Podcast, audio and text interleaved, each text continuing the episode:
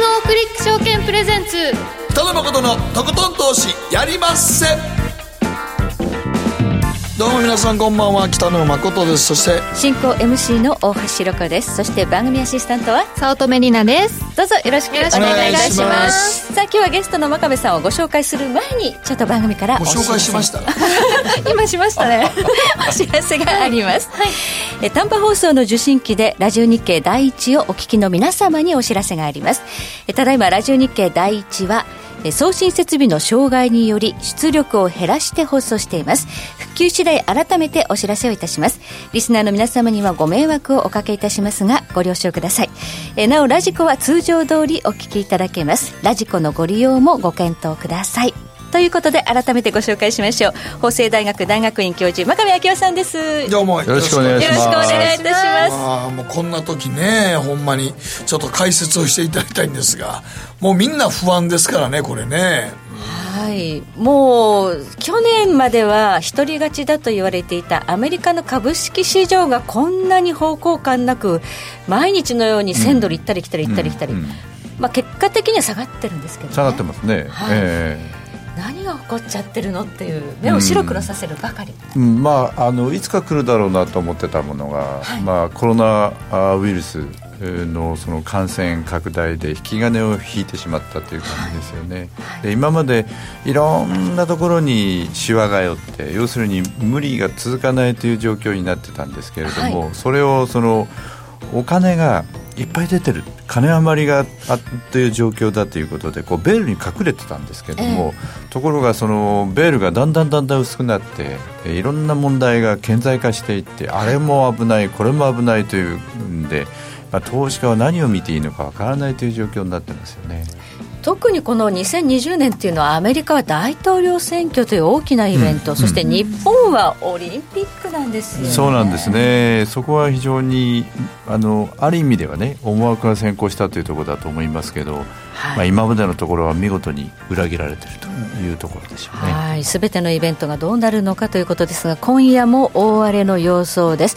えー先ほどからも WTI 原油の下落が気になっておりまして24ドル台に突っ込んでいるんですが、えーダウが、えー今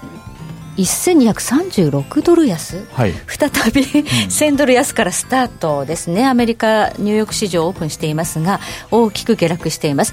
えーまあ、気になる、えー価格がね、今、いろいろと、えー急変動しているんですが、この後本編でもいろいろとお話伺っていきますので、はい。どうぞよろしくお願いいたします。しくお願いします。えーそして今日の番組後半です、えー個人トレーダー九条さんにご登場いただきます、えーセミリタイレリタイアを実現されたということで 大事なところ噛んじゃいましたけれども。あらゆるものに投資をしていてもうほとんどねあの悠々自適なんですが趣味でサラリーマンもやってらっしゃるということでえその手法をじっくりと伺っていきたいと思います。えそして今日の皆さんからの番組の投稿テーマこんな時だからこその春の楽しみ方。いよいよ春本番ということでお花見の季節なんですがちょっとお花見もいろいろ自粛ムードではありますからね、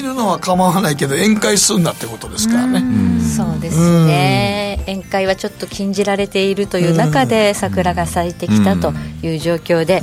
えーどういう楽しみ方があるかなということで皆さんぜひ投稿してください、まあ、普通に花をめでるだけやったら大丈夫ですからね、はい。はい、番組の後半でご紹介させていただきます。えーそれではこの後は誠とひろ子の週刊気になるニュースから早速スタートです。北野誠のとことん投資やりまっせ。誠さんより私についてきなさい。わかりました。この番組は良質な金融サービスをもっと使いやすくもっとリーズナブルに GMO クリック証券の提供でお送りします。誠とひろ子の週刊気になるニュースここからは誠とひろ子の週間気になるニュースです。今日一日のマーケットデータに加えまして、この一週間に起こった国内外の政治経済ニューストピックなどをピックアップしてまいります。まずは今日の日経平均から振り返っておきましょう。大幅反落で、えー、昨年来の安値を更新しています。284円98銭安、16,726円55銭で取引を終了しています。えー、そして現在の、えー、先物16,320円、えー、ということで、まだ下げ止まらないなという印象ですね。えー、この、まあ、相場の混乱で、世界の中央銀行動いています。えー、フェフェド、まあ、FRB も動いてるんですが、日銀も一応動きましたね。うん、まあ、一応というか、あの、動きました。はい。はい、手札が少ない中、ETF を倍増、はい、12兆円買います。はい。どうでしょうか？えっ、と、長期的にはね、まあ、少し長い目で見ると、あの、効いてくるとは思いますね。ただ問題は今は、あの、えーまあ、理屈が先行するして動いてるわけではないので、うん、みんながやっぱり恐怖心で、やっぱり持ってるものはなるべく売りたい、特に、えー、ボラティリティが上がってますからね。そうですね。だからもう、とりあえず皆さん、現金にしときたいという思いが強いので、えーはい。もうなんか一晩ニューヨークまたいでっていう心理にならないですからね。ならないまた入れたらポジションなくなってますからね。そうなんですよ。もう。いや、ほんでもだからこれもね、はい、あの、信用取引やってる方なんかもどんどんどんどん退出してますからね、多分間違いなく。はい、恐怖指数は現在75ポイントのところにあるんですが、うん、一時80ポイント超えてるということで、普段30前後ですからね。うん。これね、あの瞬間、この高いところまで上がって、またすぐに下がったりするもんなんですけど、うん、高止まりしたままなんですね、まあ、それだけ要要するにその原因がね、はい、大きくて、まあ、まあ、いろんな人と話してますけど、今回はどどこどうなってるのかがよくわからない、それと要するに問題自体がすごく広くて、しかも深い、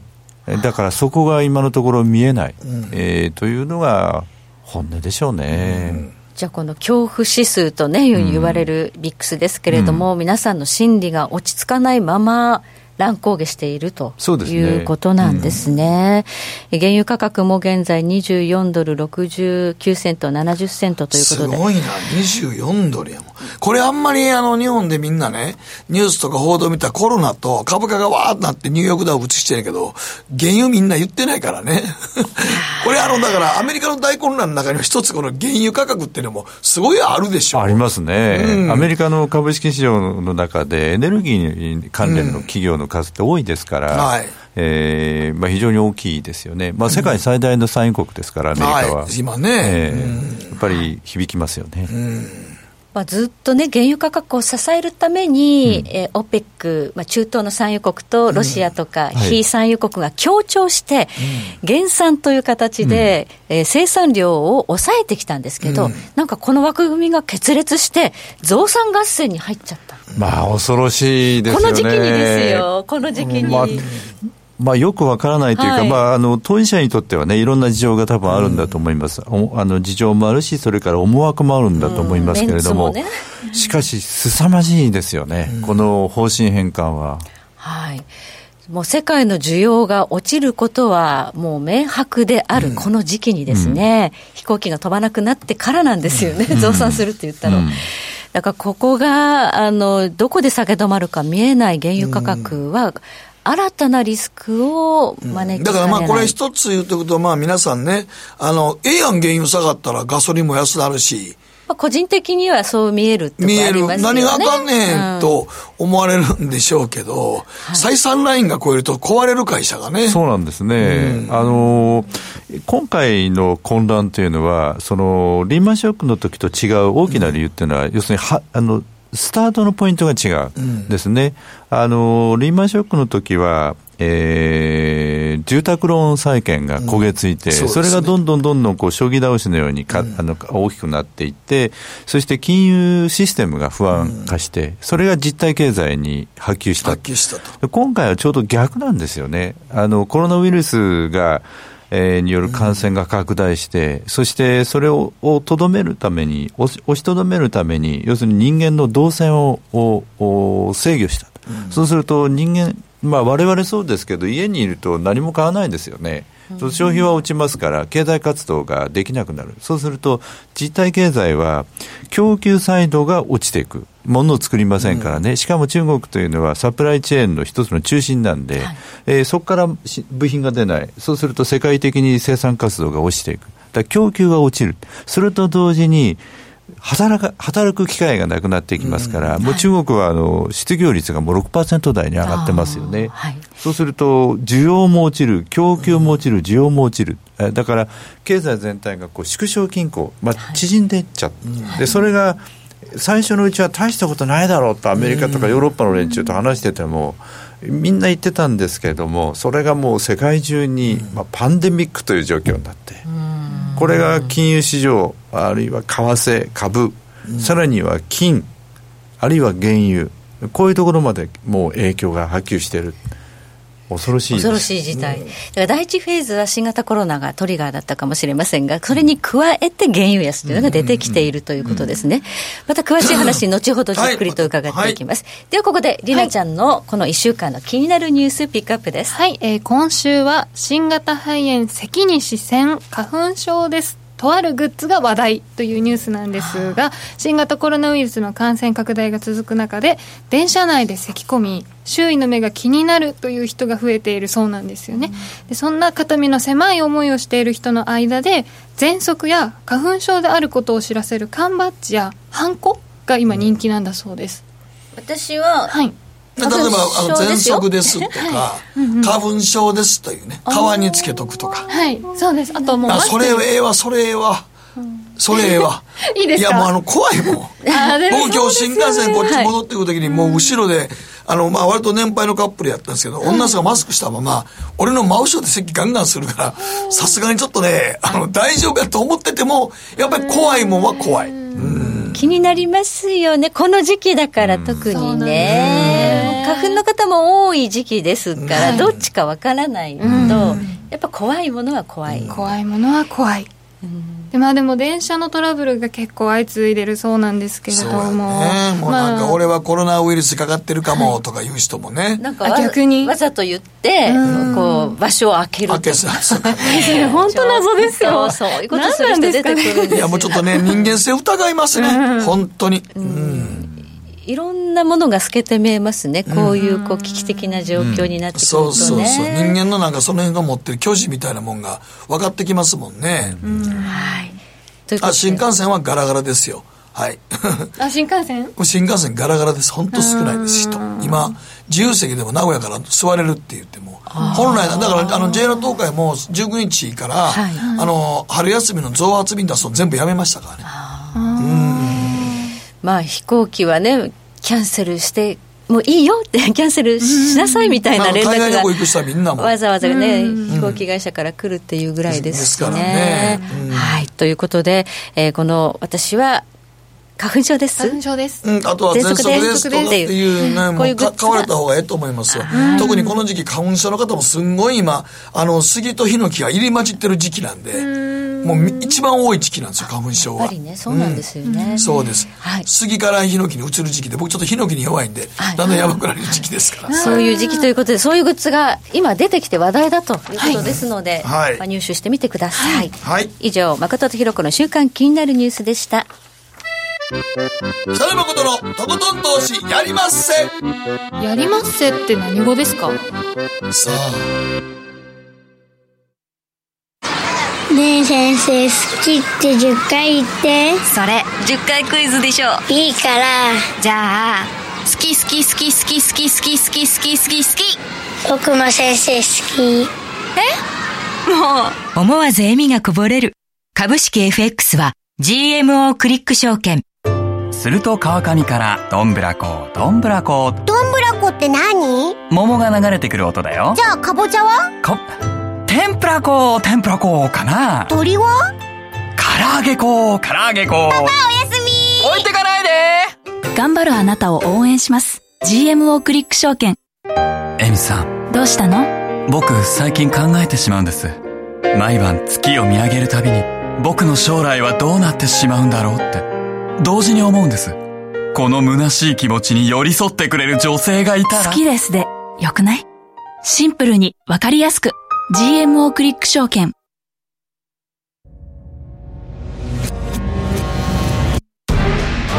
北野誠のとことん投資やりまっせ。誠さんより私についてきなさい。わかりましたさて、ここからはマーケットフロントラインです。今日はエコノミスト、そして法政大学大学院教授、真壁昭夫さんに伺っていきます。上がれば売りが待つ相場、新型コロナショック収束までの道のりとは、ということなんですが、まあ、時折思いついたようにふーっとダウも1000ドルぐらいね、上がったりするんですが、うんうん続かないです。続かないですね、ええ基本的には、まあ、ショートカバーがほとんどですでしょうから、あのこれだけ下げると、やっぱり結構みんなショートしてますよね。はい。でそのショートカバーが終わると、もうそれで終わり。また元に戻って、戻って、高いところは売ってというやり方ですからね。はいまあ、この危機で FRB も3月3日にまず緊急の利下げを行います、えーそれだけではなく今週週初東京時間オープン前の朝っぱらからですね、はいはい。また1%下げるという、今月だけで1.5%利下げを行って0.25、まあ、実質0%に下げました、はい。えそして量的緩和の再開そして流動性供給ものすごい金額をマーケットに、うん。はい、供給してるんですね、うん。これだけやって効かないっていうのはどうしてですか、いや、それは原因が解決できてないんで、要するに、あのー違うところに絆創膏貼ってるようなもんで、あ要はあのコロナウイルスで経済の実体経済がね、はい。あの低迷しているわけですから、それをとにかく、その時に感染の拡大を止めて、まず安心しさせて、そして例えばあのレストランが今あの、シャットダウンくら、うんしてるわけですけど、ええはい。こういうものをまたあの正常な状況に戻れば、はい。えーやっぱり心理的にもあのなんていうかな活性化されますから、そうならないと無理ですよ動けないですよ、まあ、今異常ですよ。私あのスポーツクラブ行ってんです。1か月間休みですよ ああスポーツクラブでの感染っていうのもね初期にちょっと話題になっちゃったって、もう名古屋は空いてますけど、はい。おじいちゃんおばあちゃん全くいないですよ、うん。あれはもう家族に止められてるんですよ。そうでしょうね、あとなんか病院も人がいないって。いやいや見ないよ。逆に今までなんでいっぱいいたんだって。いやいやもうそれはおじいちゃんおばあちゃんにとっては病院は楽しみ楽しみの場所やから。最近あのそけえへんな体調悪いんちゃうかって言われる場所やなんかちょっとそこは不思議なんだけど、病院人いなくて、あれ、普通の病気の人って、ねえと思うんですけど、まあそういうことで、あちこちが人がいない状況。うん、いや要するに異常ですよ。あのあの街を歩いてても、えーあんまり人がいないですよね、えーまあ、毎日私朝散歩するんですけど、散歩すしてる人の数っていうのはもう数えるほどしかいなくなっちゃっただから要するに異常事態なんですよ、要するに。異常なことが起きてるわけですよね。はいはいそうすると、もうまさに、あの、ことわざで、落ちてくるナイフをを掴むなっていうのがあって、怪我するからと、こういう状況ですよね。はい。ただ、あのね、一般的には、リーマンショックの時、日経平均は PBR1 が割れて、うん0.8ぐらいまで下がってくると、今はもう0.8ぐらいですよそう。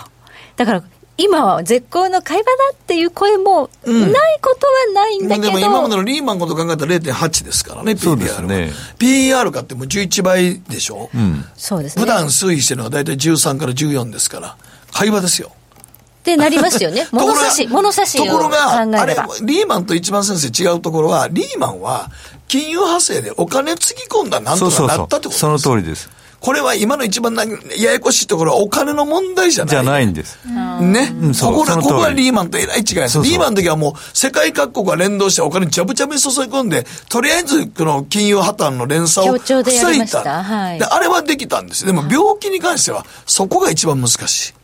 強調するどころか遮断しましうんね。逆なんですよ。ね、逆ですもんね。要するに、こう、一人ずつこう隔離していくわけですから、要するに協、協調と全く反対の運動を起こさなきゃいけないんですそうよね。なんですよね。うん。じゃあこの収束が見えない限り、なかなかこうマーケットで買い手っていうのが、まあ、あの、とりあえずあの、えー、とプロの連中っていうのははい。0.8で買うっていう人多かったですから、まあ、私も0.8で買いたいなと思ってたんで、はい。えーまあ、ちょっと入れてみたんですけど、はい。意外と簡単に買えるんであずいぶん売り手が多いんだとはいはいい。う状況ですね。ちょっとここがそこかという確証がない中で、やっぱり、まあ、PR はね、とにかく、そ相場が落ちてる時っていうのは、あ当てにならない。当てにならないです。ね。ただまあ PBR の方は、まあ、そうそうそう。ある程度の指標になる。解散解散価値ですからね。ですから、売られすぎとも言えるんですけど、ただ、そうは言ってもね、怖い、先ほどの咳をしている人が後ろにいて怖いと思うのと同じで。同じでね、やっぱり、ここで果たして買えるのかっていうのはもう恐怖ですからね。ですね。業績のね、先行きの見通しが立たない、うん、業績はね、あの、いろいろ計算してみても、はい、要するに今の状況がどれくらい続くかによって大きく違うんですよね。最悪のケースだと、やっぱり、あの、えー、東証一部上場の企業の、えー、収益が20%ぐらい落ちるだろうと、まあ、ひょっとするともっと落ちるかもしれないっていう試算、これ、あの前提に基づきますから、その前提によってね、いろいろ違うんですけど、20%落ちるとすると、今11倍としてもですね、そこからあの収益が要するに20%落ちるわけですから、はい、逆に言うと 20%PR は上がるわけですから。そうすると11の1.2倍ですから、まあ、13倍ぐらいにはなっちゃうんですよね、うん、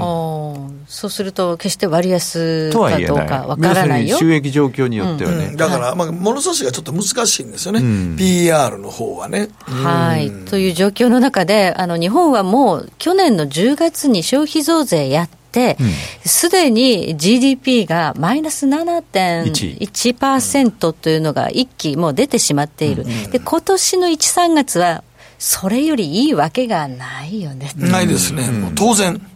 2四半期連続マイナスでも完全に景気後退期に入ると。まああの、ええ、あの欧米流の定義に基づくとね、アメリカの定義ですね、うん、基づくとあのリセッション。になりますよね。景気後退。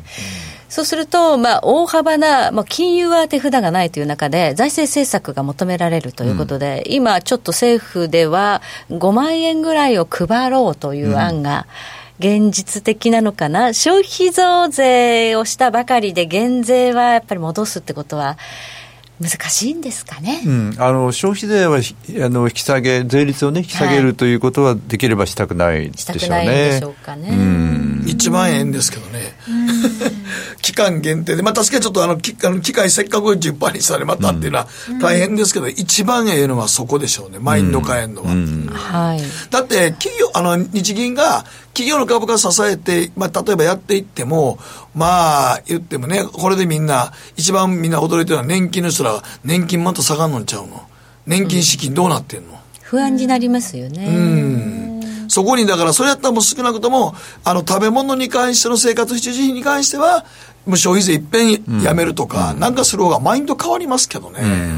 要するに、マインドの変かというのが一番大事、ね、要するに感じ方の問題で、うん、そうなんですよ、えー、要はだから同じものを見てもですね悲観的に見るのか楽観的に見るのかで、色の色合いって違いますよね、うん、まああのや嫌なことがあって散歩してるとですね、うん、まるで地獄を歩いてるような感じになりますよ、ところがその楽しいことがあっていいことがあるとね、えー、気分でね全然違う。春だとこういう感じになったりするんで、まあ、し人間の心理ってのは非常に重要ですよね。そうなんですよね。だから、うん、今実際にねあの、まあ、コロナウイルスも日本で今こんだけわーわー言ってますけど日本もそこまでめちゃくちゃ毎日拡大してるわけじゃないじゃないですか。いや日本の拡大の割合なんていうのはもうまさにうまくワークしてる抑制策がね、うん、というふうに思いますよ。僕もそう思いますね、うん、だってこんだけわーわー言ってる割にはこのなんか、まあ、小学校休校してやってみたらえ亡くなってるのはほとんど高齢者の方ですから、うん、若者にまあまあ亡くなってるわけでもないし、うん、そう考えたときに、まあ、今のところ落ち着いてる状況で、まあ、もともと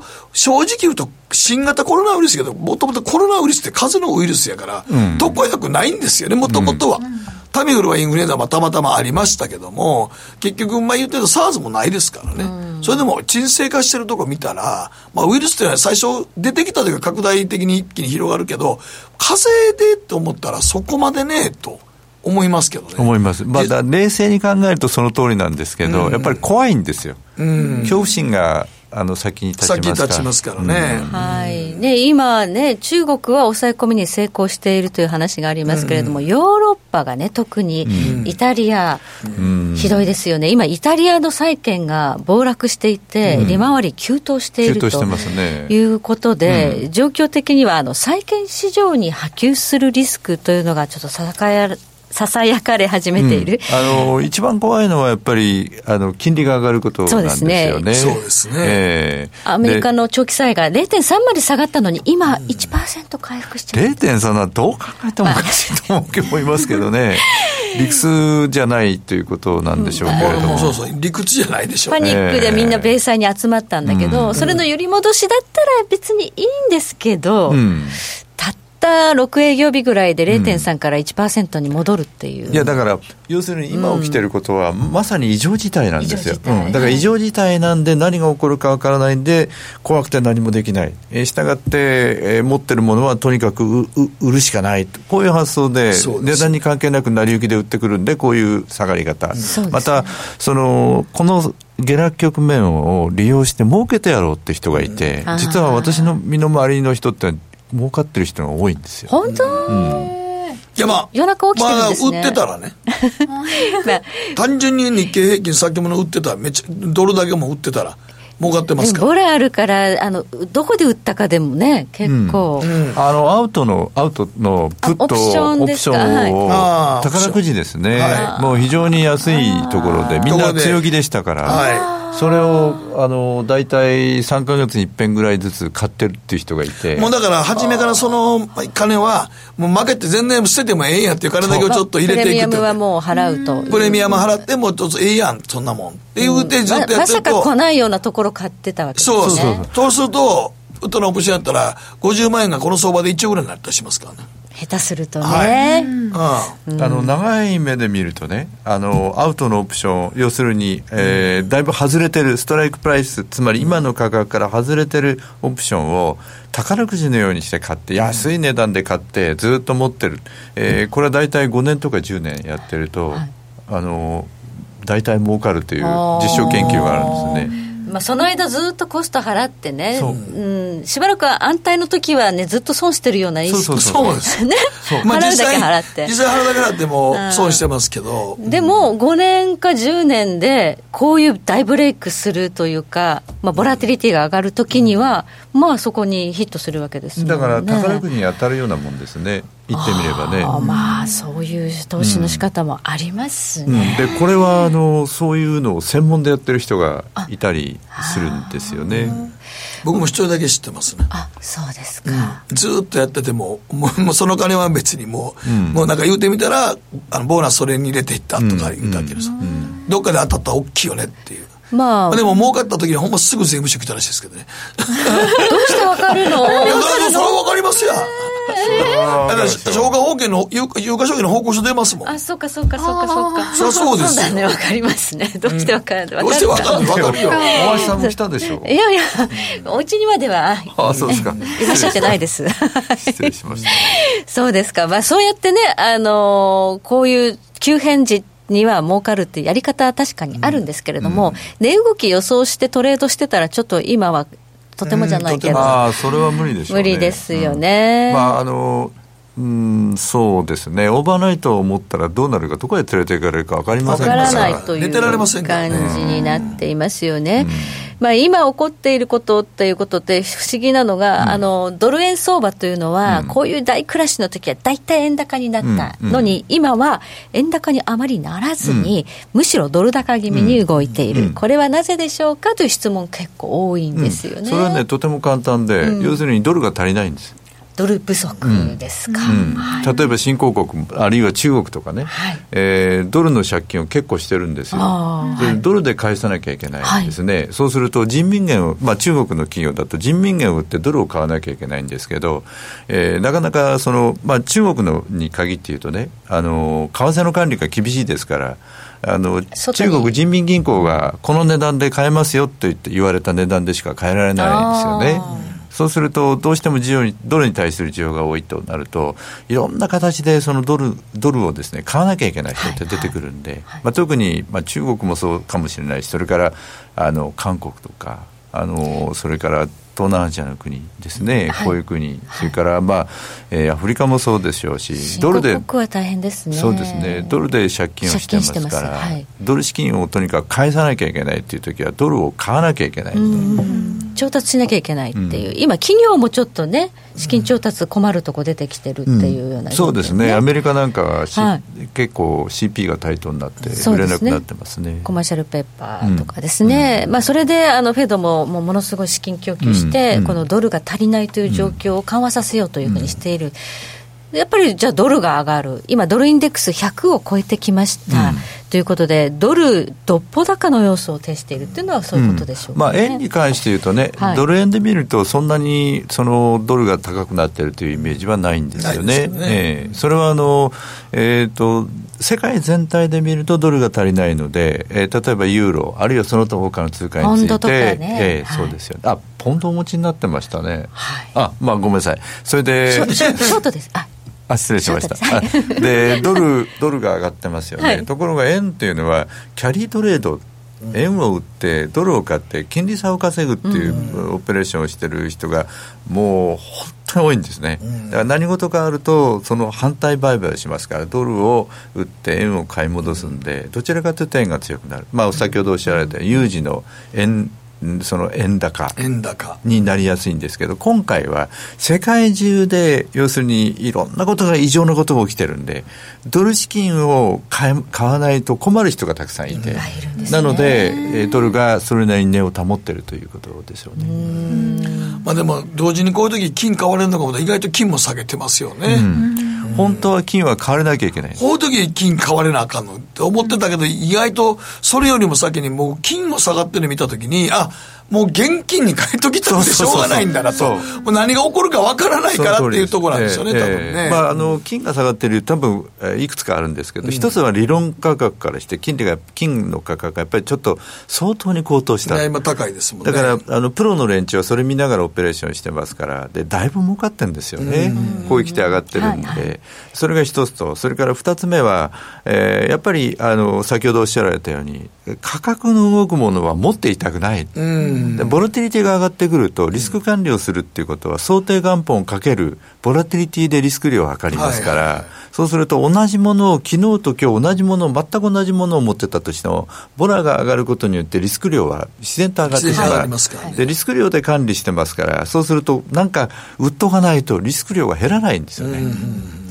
まあ、ビックスショックっていうのが2018年にありました、リスクパリティの売りっていうのをね、真壁さんに教えていただきましたけれども、まあ、今、そのようなことも起きているということですね、ボラティリティが上がると、やっぱりリスク資産持っていられないということですよね。はい、だから、この相場で金が売られてると言ったときに、あもう本当にパニックなんだなと。だって今までやった有事の時の金は有事ですからね、これ、はっきり言って。ね、本来なら一番買われるものが買われてないってことですから。そこまで売っで、ドルは欲しいというか、キャッシュが欲しいっていう、ね、キャッシュが欲しい。要するにね。うん、まあ、もう一つあるのはあの、中国とインドっていうのは、金の需要地なんですよね。はい、ところが、中国はああいう状況ですから、あの富裕層でも今、金を買いたいっていう人、あんまりいない、うん、買いたい。変えるっていう人がね、いないのと、それからインドも一時期ほど経験あんまり良くないですよね、うん、いうこともあって、金に対する実需が減ってる、ということがあるのかもしれませんね。はい最後にちょっとお伺いしたいんですけれども、まあ、この中で中国はいち早く、えー、この抑え込みに成功して経済活動を再開させるというような報道もあります、うんはい、中国が立ち直って経済の復興というのはどのぐらいの先のシナリオで期待できるんでしょうか？えっとですね、46はもう難しいですよね。四は、もう夏までは難しい。難しいですよね。今の状況を見てると、あの、主要企業、大手企業の,、はい、あの創業は再開開してるんですけど、はい、まだ農民工という人たちが全部帰ってないんで、えー、私の知る限り日経で出てるところもですね、ラインがやっぱり動いてないところが多いですね。うん、日経企業、えー、はい、止まったまま。そうですね。はいえー、それが一つと、もう一つはあの中小企業ですね、中国の場合は、中小企業の資金繰りがここに来て相当悪化してるんで、ある調査によると、大体3か月ぐらい、まあ、1月の後半から記載して3か月で85%の企業が資金繰りに困るという回答をしてるんですよね。で、中小企業っていうのは、えー、国有でも国営でもないしあの要するに純然たる民間企業ですから、資金繰りに困ってくるともうどうすることもできない、日本のように信用保証制度っていうのはないですから。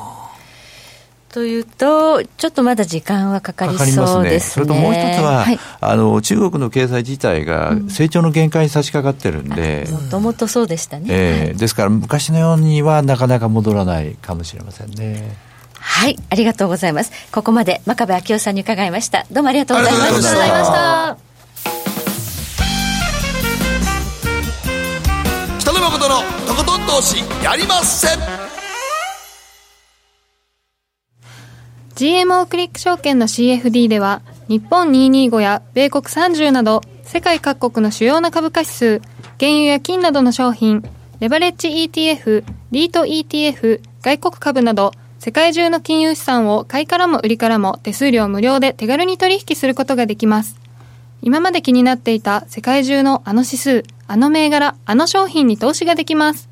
パソコンからスマートフォンまで高性能なトレードツールも魅力。CFD も GMO クリック証券。GMO クリック証券株式会社は関東財務局長金賞第77号の金融商品取引業者です。当社取扱いの金融商品の取引にあたっては価格変動などの理由により投資元本を超える損失が発生することがあります。お取引をする際は当社のホームページや契約締結前交付書面にて手数料などの諸経費及びリスクについて十分ご確認ください。北野誠のとことん投資やりまっせやりまっせって何語ですか？さあマーケットのリアルということで今日は個人投資家九条さんです。よろしくお願いします。よろしくお願いいたします。ちょっと顔は出せませんけども。はい、はい、さあ九条さんが投資を始めたのはいつでしょうか？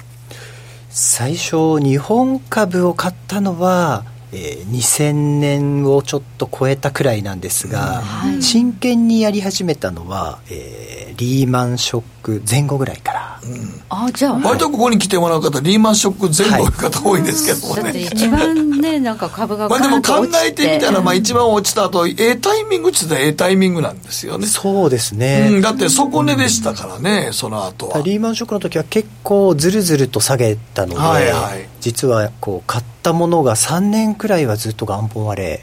してました、ああそうですか、はい、どそこで変えたわけじゃなくてリーマンショックの時1年ぐらいガーッと下がりましたもんね。ガーッと下がりましたね、えー、今回のコロナは一気にいってますけどかなりゆっくりでしたよね。そうですね確かに。リーマンの場合はわーっと乱高下したと落ち着いたからまたそこからだらだらだらだらと、ね、やっぱり半年ぐらいは、はい、あの世界の金融緩和が効いてくるまで時間かかりましたもんね。かかりました、うん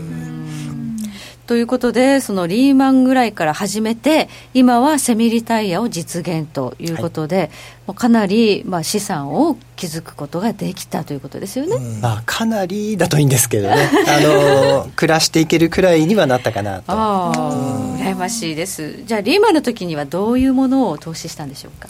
リーマンの時はですね、えー、インデックス SP500 のインデックスとあと今全然利益出てないんですけど新興国のインデックス。ああ新興国、ね、であとあれですね、えー、世界の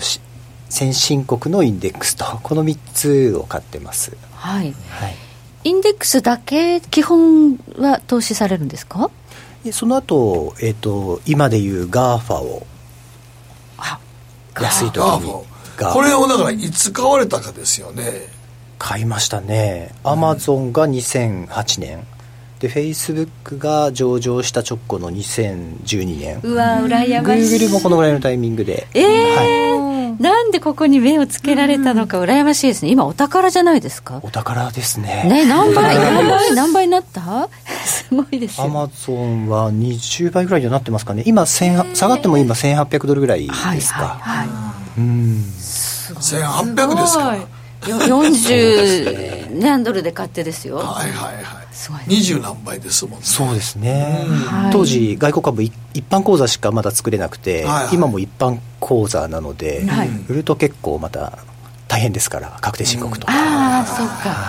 じゃあもうこのままお宝は持ってるかなという感じです、ね、40まで下がることはまあないでしょう、ね、もういやいやそれはない。その時世界はどうなってるんやって話ですから。はい。 GAFA がものすごく育ったということで、まあ、これが一つとあとはそのインデックスも、まあ、はい、アメリカのインデックスはやっぱり2008年から比べると今下がったとはいえ、うん、まだ全然。全然大きいですね。大きいですね、はい、新興国はやっぱりちょっときついかな。ダメです今回の下げも結構大きくて、はい、含み損に入ったかなという感じです。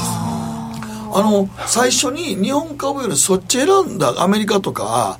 のインデックス選んだ理由は何だったんですか、ね、最初日本株結構勝たんですよ、はいはい、ドコモですとか武田薬品トヨタ。あもう割といわゆる有名銘柄いわゆる有名なあの投資初心者がよく買う銘柄、はい、買う銘柄ですね。はいはい、はいでもやっぱり、まあ、知ってるから安心っていうのはありますからね。でも5%ぐらい上がって嬉しくなって売っちゃった、うん、ああありがち。ありがち。非常にありがちです、ね、まあみんな最初そうですよ、ね、はい。みんなそれをやるかなと、そういうスタートの方が今はやっぱこれだけ資産を築けた、う。ん、でもそれはやっぱり結局日本の株よりもアメリカの方が面白そうやなとか。ということですか、インデックスを長期で持つのが一番簡単で間違いがないんだなと、うん、まあ、いろんな本を読んだりして思ったのがきっかけですね。まあ、アメリカやっぱり一番強かったということで、結果的に新興国も一緒に持ったけど、新興国は意外と伸びるとき伸びるけど、落ちるときに、ね、落ちるときも派手なんです。派手ですね。いや、新興国の特徴ですからね、やっぱりね。あの、経済が熟成してないってことは乱高下も激しいですか？ら、はい、当然。うん、はい。ということで、まあ、大まかなこうストーリーが見えてきたんですけど、まあ、成功体験ばかりではなかったんじゃないかなと思うんですけど、はい、痛い思いしたことってありますか？一番痛い思いをしたのは VIX ショックの時、ね、おおまさに VIX ショック。今話題の VIX ですけど、はい、あの VIX ショックっていうのは2018年。2018年。何、はい、どうしましたか？ VIX のポジションをショートで取っていてでそこまで1年以上ずっと穏やかな相場が続いていたんですよね、はい、なので VIX のショートを持っていると、えー、コン単語による益がものすごい勢いで乗っていて。ああまあそうですね。いずれ下がるし、はい、そうですコン単語、ね、すっごい勢いで下が,、下がり続けてる、はい、そういうものがビックスショックでいきなり跳ね上がったと。うんずっと持ってるのはやっぱりね怖い怖いですね。であの時に損切りができていればよかったんですが、うん、あのビックスのショートの場合って資金さえ入れればまあそのうち戻ってくるだろうと、うん、で資金を入れたんですがそれを超えてさらに上がりロスカット、 VIX ショックの時は VIX が50超えたぐらいですか。そうですね、うん、でそれでもう VIX には手を出さない、 VIX や最近まだまたちょっとやってますね。はいあの VIX はねあれほど急騰するっていうのはあれぐらいじゃないですかね。あれぐらいですね。もうだあれを見た時にああと思いますもんね。はい。コロナでもショあの最初あの上がり始めた時、ビックスロングを立てて、うん、あ、そこそこロングもしたの、ロングの方があの安心は安心ですね、うん、そうやね。ロングの方が安心ですよね、ええ、であの時のポジションを今まで持ってれば多分すごいことになってますねそうですよね、今だ80超えまでいきました。多分多分過去最高レベルの、はい、あの時立てたの20ぐらいの時ですから。持ってなかった。売っちゃいました。ここまで来ると思わないですもんねそうです、ね、逆にショートしなくてよかったですね途中で。いやショートもしたんですよね。50ぐらいの時に。ええ50ぐらいの時に。いや50ってすごいじゃないですか。すごいです普段大体まあ30前後でずっとね、はい、安定に推移してますからね。大体ちょっと前までは20を超えたらショートしておけば大体儲かるみたいな感じだったんですけど、うん、50はないだろうと思ったんですけどね、まあ、ほとんど損失は出さずにそれあれをスカッとしましたけど、ああ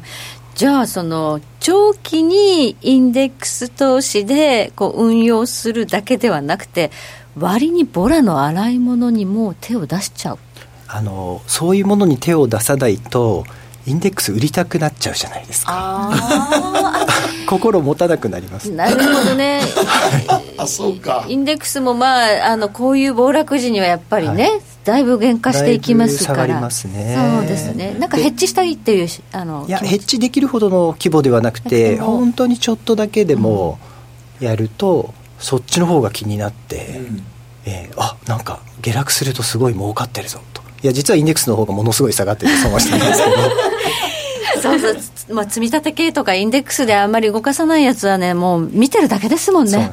本当にやりようがないです、ね、リーマンショック後のところを振り返ると、うん、この怖い相場で売らないことが多分一番難しくて、うん。我慢我慢。だから見見ない方がいいんですよ、ね、見ない方がいい。私もねあるものはもう塊は見てないんですよ。例えばでもベースはインデックスで時々他のもいろいろとやっておられるんですか？幅広く浅く広く。だからちょっと聞いたら、まね、ビットコインのことも言っておられたんで、はい、ビットコインこそまたすごいすごい、ね、今回6割近く下がって、えー、しかも1日であそこまで下がるっていうのはまあ、サーキットブレイクとかないですからね。ないですね、うん、24時間開いてますし。土日も動いてるからね。そうなんですよ、ね、休めないでしょ。いやまああれも売買は基本的にはしないので、うん。はい、もう最初の出だしでやったんですか？一番最初10万円ぐらいの時です。でもそれねいつも思うんですよ。さっきのあの GAFA もそうですけどあれの出だしって大体ちょっとやってみるんですか？ちょっとやってみます。あこういうのビットコインが話題になったねって言ったら、ちょっと出てきたらあちょっとやってみようかと。商品として話題になるというよりも、うん、これ何か世の中変えるぐらいのインパクトがあるんじゃないかと思ったらやってみる。ああだから、はい、も仮想通貨と呼ばれた時なんかも、これひょっとしたらかなり面白いんじゃないか。かなり面白い。まあでもグーグルも結局ね、はい、まあフェイスブックもそうですけど、はい、なんかちょっと世の中変わるんじゃないかなっていうところに行くわけですね、であればこう持ち続けるぐらいの愛が持てるから。ああそうか。あの上がりそうだで買うと、うん、やっぱりどっかで手放しちゃうんですよね、うん、NVIDIA とかもやっぱり未来を信じきれなかったですね。信じきれ NVIDIA ちょっとビットコインの時に一緒にドンって下がりました、ね、ドン下がりました、うん、まあその結構前に買ってるのでそれも儲けはしましたけど。だから本当に初動で新しく出てきた会社をちょっと見た時にはこれひょっとしたら未来が変わるんじゃないかっていうのに投資をっていうのはスタンスですか、うん未来変えそうな人いるじゃないですか。イーロン・マスク。ですよね。ね何何何 イーロン・マスク。テスラです。あテスラ、ね、テスラの社長。どうですか？テスラは？3年以上前から持ってたんですけど。過去形。過去形です。過去形。昨年の秋ぐらいに売っちゃいました、うん、テスラはねいろいろ言われて結構ショートしてる向きが多かったんです多かったですね。そうなんですよね、うん、売ろうと思ったきっかけはそこそこ上がってきてテスラの時価総額が GM とフォードの合計を超えたと。いやいくらなんでもそれはみたいな、あでもそうですよね。まだそこまで莫大的に売れてるわけじゃないのに未来先取りしすぎですもんねその株価は。だけど急騰したんですよ。そう、うん、900ドルまでいった、ね、行きましたね。その前に売っちゃって売っちゃった。ごめんなさいね。意地悪に聞いちゃった。そうですか。まあねあのやっぱりそのタイミングがばっちりいくわけじゃないけどでも初動でちゃんと持ってるところはすごいですね。すごいね、うんイーロン・マスクも火星に行くまで行ってましたからね、そうですね。これ世界変わるぞってねちょっと思わせる方経営者に魅力があるとやっぱり買いたくなっちゃいますよね。だからそう考えるとその孫正義さんもやっぱり経営者のあのカリスマ性ですよね、ね、あの三木谷さんも楽天もそうでしたけど、えー、やっぱりあの辺のカリスマ性のある方は面白いですよね。初動に買うとね GAFA を最初もろもろ見た時にアップルも結構悩んだんですが、はい、スティーブ・ジョブスが亡くなっちゃって、はい、じゃあいいかと、まあ買っとけばよかったですけど。そっから上がるんですよねまだまだね。私ももうそれでダメかと思ってたんですけど。僕もねダメやと思いました。ああいうカリスマ経営者が亡くなるとやっぱりちょっとね、なんかこう、魅力がないですもんね。いや、ソフトバンクの初動も、もう、孫正義さんが大好きやっていうだけでもう、買ってる人だっていっぱいいますからね、やっぱり。でもこのショックで、特にあの原油が下がったことで、サウジアラビアがまあどう動くかという、ビジョンファンドを持っているソフトバンクっていうのは、どうなんのかな。すごいことになってますね。ちょっと怖いですよね。僕ソフトバンクは持ってたことないんですけど、まあ何度もものすごい危機に陥っているので。有利子負債がね大きいから、えー、IT バブルの時もすごかったですしね、うん、まあねこれまでは全部乗り越えてきてで今今回はグループとねあの、うん、電話の方と分けて。分けて。だけど今電話の方の会社がねグループを上回ったということで、ちょっと大丈夫かなって、また新たな危機に見舞われているまあでもまあ、本当にソフトバンクの孫さんの今やってることは、投資会社ですからね、あれは。そうですね。うん。投資会社だとこの危機やばいでしょやばいですよね、ね、だってもうあのサウジアラビアは、のことはすごい、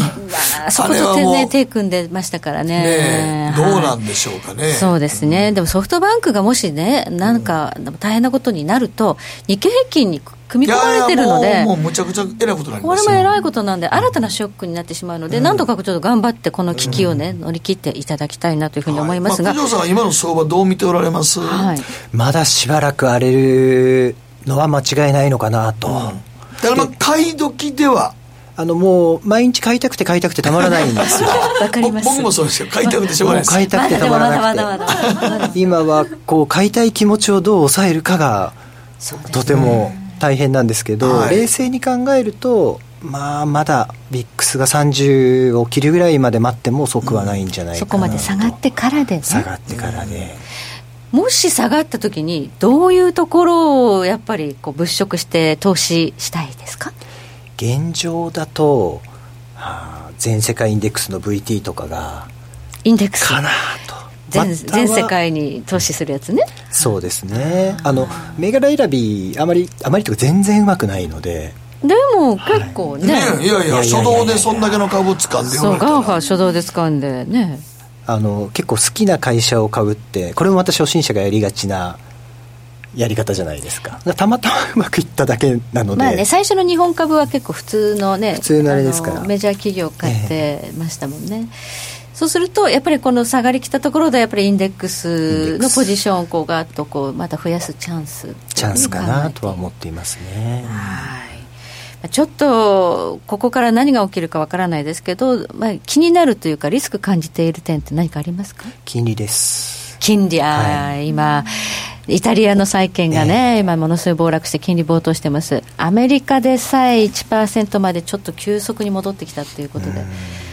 あのほとんどフルに株でポジションをずっと持ってたんですけど、こうセミリタイヤを考え始めてから、株のポジションかなり減らしたんですね、今4割ぐらい。であと債券が3割、キャッシュが3、4割って感じなんです債券も結構持ってらっしゃる債券がまだ持ちこたえてるかなという感じですけど、この後怖いです、まあね、これここまでは債券バブルの時代でしたから、はい、ね、ここからどうなっちゃうんだってことで3月9日までは債券もなんかいい感じに教科書通りに上がって金も上がってたんですけどそうですね。9日以降ですね、はい、はい、やっぱり原油なのかな原油がきっかけでビックスが反応し全部ひっくり返ったって感じですかね。そうやね。だから原油価格もだから24ドル台っていうのはねリーマンショックで一時つけたような価格にいってるけどあの時でも30ドル台でしたよ確か。いやもうちょっといった。もうちょっといった一瞬ね。一瞬。でもすぐ戻ったから。そうですよね。だってあの、うん、原油はあの紙くずになるもんじゃないからそうですよね。実態なんですよね、うん、でこれ金とかと同じであの株株式会社会社破産したら紙くずやけど株株がで、実際の原油価格で何かの値段はつくわけやから、うん、それ考えるとこの、この値段がしばらく推移するのは結構恐怖やね。恐怖です。だって、増産するって言ってるんですから、うん、上がる材料ゼロです、ゼロです、ね、今のところ。はい。ということで、ここまで九条さんにお話伺いました。ありがとうございました。ありがとうございました。北野誠のとことん投資やりまっせ誠さんより私についてきなさい。わかりました。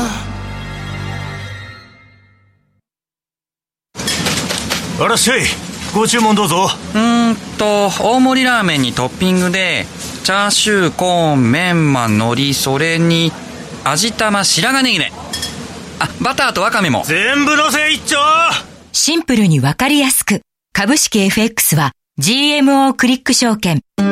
占えましたぞ、あなたの未来。え、どんな？あなたは努力次第で大きな成功を収めます。ただし、野菜中心の食事と早寝早起き適度な運動をして健康なんだよ、母ちゃんのセリフと一緒じゃん。未来は自分で切り開く。株式 FX は GMO クリック証券。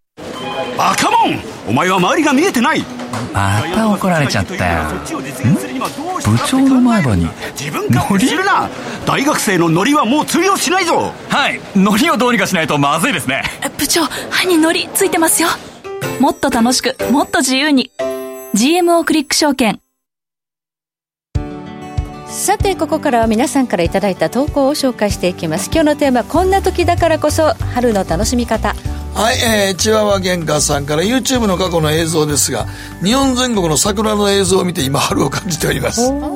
あとチューリップなどの映像も見ます。でも人はなんで年を取ると花に興味が出るんでしょうね。あ僕もこれ思いますわ。若い時なんか花がええなって思ったこと一回もないのにね、えー、そうですね年齢を重ねるとそうなんで年齢重ねると人間はあの神社仏閣と花が好きなんだよね。神社仏閣は私も好きになっちゃったな最近。ねはい。どうぞ。はい、えー、こちら小太郎さんからで春の楽しみは炭火を起こして肉を食べることです。アパート暮らしなので駐輪場で七輪を炊くわけにはいかず用事のない時は岐阜義母に連絡して妻の実家へ行き焼き鳥を串に仕込み宮崎名物の地鶏を仕込み、はい、大好きなホルモンを焼いていました。今年も春の陽気を感じながら外で肉を食べるのを楽しみにしています。自分が行くと言ったら炭火を起こしてくれているお父さんにはいつも感謝です。バーベキューってことなのかな？うん。まあ、バーベキューというより七輪ですね。七輪。七輪で焼く、うん、もうちょっと和的なやつですか？そうそう。まあ七輪で焼くと美味しいですけどね、はい、いいですね。春の楽しみ方です、さあ時刻は11時25分待っています野誠のとことん投資やりまっせ。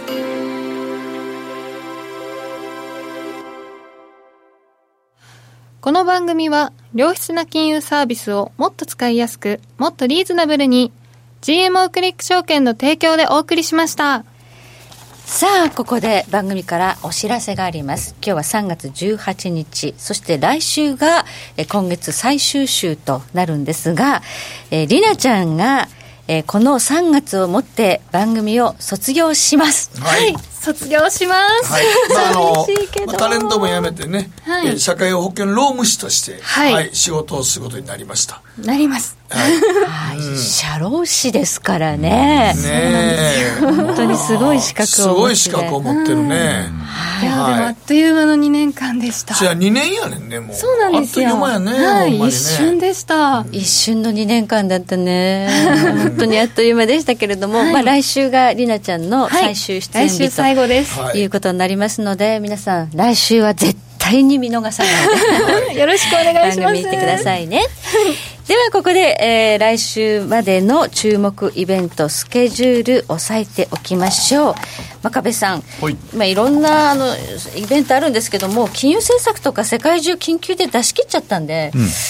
何を見てたらいいんですかねっていう感じですかね、まあ、経済指標と、まあ、要するに理屈で動いてる市場マーケットではないので、はい、要するにあの株価あるいは金利の変動がどうなるかですね、要するに落ち着くのか、あるいはそのさらにこう、こう発散型でこうボラティリティが上がっていくのか、そこがポイントだと思いますね。はい。まあ、あの、明日また安倍総理が、このコロナウイルスに関してのことをまたなんかコメントされるそうなんで、まあ、ひょっとしたら活動の時期の自粛をちょっとまあ、4月1週まででも大体打ち切る。でも、今ちょっと日本そこまで行ってないんでね。でねまあ、いろんなこと言う人おるんですけど、僕の知り合いのお医者さんは、いや、検査したら逆に言うと、病院でインフルエンザもらうみたいになることの可能性もすごい高いし、うん、特効薬はないので、まあ、対処療法しかないので、あんまり検査、検査ってみんな言い過ぎるのも、ちょっと、僕の知り合いのお医者さんは言ってましたね、やっぱり。うん、うんまあ、あのこの大型イベントですとかねあのまあ飲み会とかねいろいろ自粛ということで、まあ、ここは耐えてくださいということだったんですが、少しまあ出口が見えてくるといいですね、明日のね。19日になんか出てくるって話はありますいや19日にね、北海道が非常事態宣言の解除、そう、解除なさったんで、まあ、ちょっとそれも明るいニュースですけどね。そうですね。はいということでね、経済活動が戻ってくれば、少しマーケットも落ち着いてくれるかなと、うんまあ、世の中そうこう落ち着きをと取り戻せばね、はい、えー、人間の心理ってのは落ち着いてきますから。そうなんですね、はい。ではこの後延長戦でも、えー、真壁さんそして九条さんの話引き続き伺っていきますので、はい、こちらもお付き合いください。真壁さんそして九条さんここまでありがとうございました。ありがとうございました。ありがとうございました